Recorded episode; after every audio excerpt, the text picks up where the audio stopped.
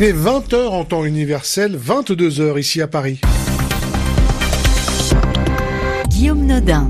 Bonsoir à toutes et à tous et bienvenue dans le journal en français facile avec ce soir Sébastien Duhamel. Bonsoir Sébastien. Bonsoir. Dans l'actualité de ce mercredi, il y a la prison à vie pour El Chapo. Le célèbre trafiquant de drogue mexicain a été condamné par un juge de New York après un long procès. Un diplomate turc tué dans une attaque au Kurdistan irakien. La Turquie ne désigne pas encore de coupable mais promet de répliquer. L'appel de l'Australie à la Chine pour autoriser deux musulmans de la minorité ouïghour à partir. Cette mère et son fils sont attendus par euh, le père en Australie. Le changement de ministre de la Transition écologique en France, Elisabeth Borne remplace François de Rugy après sa démission et elle garde ses fonctions de ministre des Transports. Les journaux. Les journaux en français facile. En français facile. La prison à vie pour El Chapo. Le narcotrafiquant mexicain, le trafiquant de drogue Joaquin Guzman a été condamné ce mercredi par un juge de New York à la perpétuité avec 30 ans de prison supplémentaire pour l'utilisation d'armes automatiques.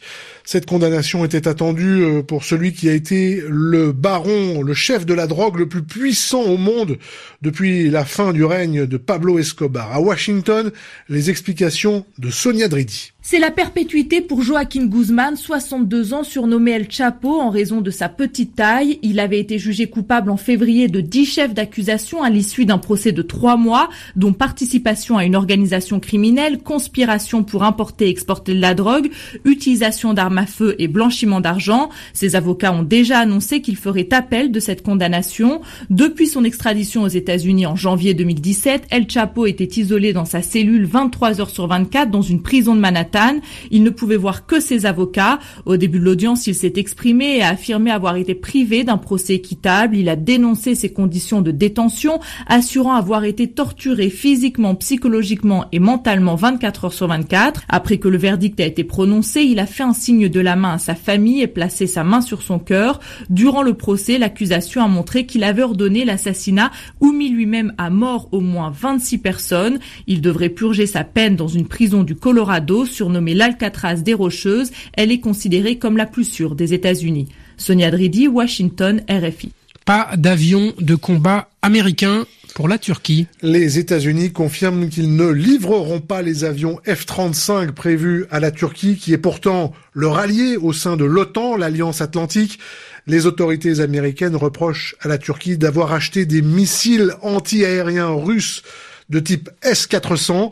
Ces missiles ont commencé à être livrés vendredi. La Turquie fournit des pièces détachées du programme F-35 et comptait en acheter tout de même une centaine. Un diplomate turc et un civil irakien tués ce mercredi dans l'attaque d'un restaurant à Erbil, c'est dans le nord de l'Irak. La Turquie, qui est le pays voisin, a aussitôt promis de riposter sans désigner de coupable pour l'instant.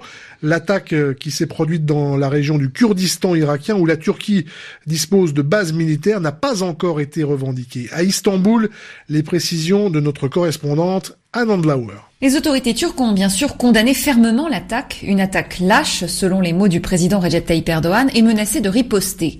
Mais elles ont aussi choisi pour l'instant de ne pas désigner de coupables et de laisser progresser l'enquête des autorités irakiennes et de la région autonome du Kurdistan d'Irak, tout en se disant prête à envoyer sur place une délégation.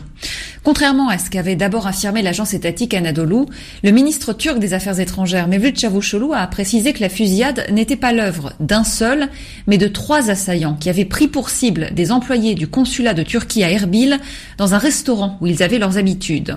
Si elle ne désigne encore personne, les autorités turques soupçonnent évidemment le PKK, parti des travailleurs du Kurdistan, qu'elles combattent depuis 35 ans dans le cadre d'une guerre contre le terrorisme. Les combattants et les abris du PKK dans les montagnes du Kurdistan irakien sont la cible depuis mai d'une importante offensive terrestre et aérienne de l'armée turque. Anandloor, Istanbul, RFI. L'Organisation mondiale de la santé déclare l'urgence sanitaire mondiale en raison de l'épidémie d'Ebola en République démocratique du Congo. Cette euh, épidémie a tué 1668 personnes depuis l'été dernier, une alerte donnée après le décès du premier cas enregistré dans une métropole à Goma, deuxième ville euh, du pays au carrefour des Grands Lacs. Cela signifie que les pays signataires du règlement sanitaire international, la quasi-totalité des pays du monde, vont devoir renforcer la surveillance du virus, notamment dans les aéroports et les ports maritimes. L'Australie demande à la Chine d'autoriser une femme de la minorité musulmane ouïghour et son fils de deux ans à quitter le pays. Le père de l'enfant qui vit en Australie s'est exprimé publiquement pour la première fois. Il souhaite retrouver sa famille qui est interdite de quitter l'état du Xinjiang. À Sydney, les explications de François Martin. L'ambassade d'Australie à Pékin a requis formellement des autorités chinoises qu'elle laisse Nadila Voumayer et son fils Lutfi quitter la Chine. Cette décision intervient après que le père de l'enfant, Saddam Aboudou Salamou, a fait appel aux autorités australiennes pour être réuni avec ses proches. Le sort de cette famille de la minorité ouïghour en Chine a fait l'objet d'un documentaire diffusé cette semaine par la chaîne de télévision publique australienne ABC. Le documentaire illustre les persécutions subies par ces musulmans issus de la région du Xinjiang, située à l'ouest de la Chine. Les associations des droits de l'homme soutiennent qu'environ un million de Ouïghours sont internés dans des camps de détention dans la région. Suite à la diffusion du documentaire, la police chinoise a questionné Nadila Voumayer, mais elle a depuis été relâchée. La ministre des Affaires étrangères australienne, Mary Spain, a indiqué que son ministère était en contact avec la famille. Monsieur Aboudou Salamou a salué le geste des autorités australiennes, mais il dit que leurs efforts doivent se poursuivre. François Martin, Sydney, RFI. Le début du G7 finance à Chantilly, près de Paris. Les ministres des Finances et les gouverneurs des banques centrales des sept pays les plus riches de la planète euh, sont réunis et ils s'accordent sur leur méfiance vis-à-vis du projet de Facebook de créer une monnaie virtuelle, la Libra. Les suites maintenant de l'affaire du vol Rio-Paris qui s'était abîmé en mer en 2009 faisant 228 morts. Le parquet de Paris demande un procès pour la compagnie Air France et un non-lieu pour le constructeur de l'avion Airbus. Une décision prise après de nombreux rapports et contre-expertises sur cet accident. En France, le remaniement gouvernemental après la démission de François de Rugy. Après une semaine de révélations sur euh, son train de vie, François de Rugy s'est dit soulagé. Il évoque une erreur regrettée et payée au prix le plus élevé et le plus cruel. La passation de pouvoir s'est faite à la mi-journée. Le désormais ancien ministre de la Transition écologique a été remplacé par Elisabeth Borne qui conserve ses fonctions de ministre des Transports. Une double casquette que portera donc celle qui a mené la réforme de la SNCF, la compagnie ferroviaire française tour d'horizon des dossiers qui l'attendent au poste de ministre de la Transition écologique avec Stéphane Genest. Le premier, c'est la loi énergie et climat. Les députés ont voté en première lecture une loi plus ambitieuse que le projet initial porté par le gouvernement. Le texte fixe à l'État français des objectifs ambitieux comme la loi neutralité carbone d'ici à 2050, une baisse à 40% de la consommation d'énergie fossile à l'horizon 2030 et la fermeture des dernières centrales à charbon en 2022. La loi sur les mobilités est également un dossier qui attend Elisabeth Borne. En charge de ce projet de loi depuis qu'elle est ministre des Transports, Elisabeth Borne est en train de boucler ce chantier d'envergure. Le texte reviendra en septembre en nouvelle lecture au Parlement, faute d'accord entre le Sénat et l'Assemblée nationale. Ce texte a une composante environnementale très forte.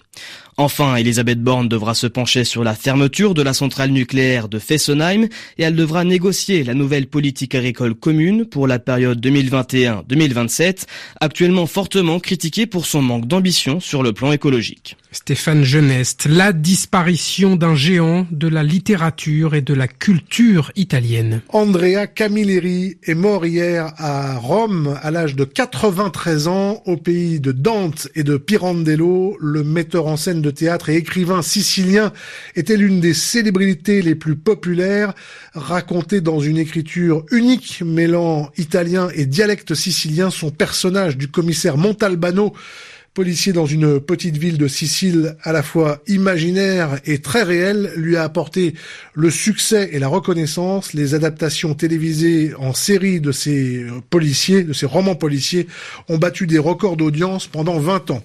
Et puis le football et la Coupe d'Afrique des Nations en Égypte, c'est le match pour la troisième place aujourd'hui. La Tunisie est opposée au Nigeria qui mène 1 à 0 après 53 minutes de jeu.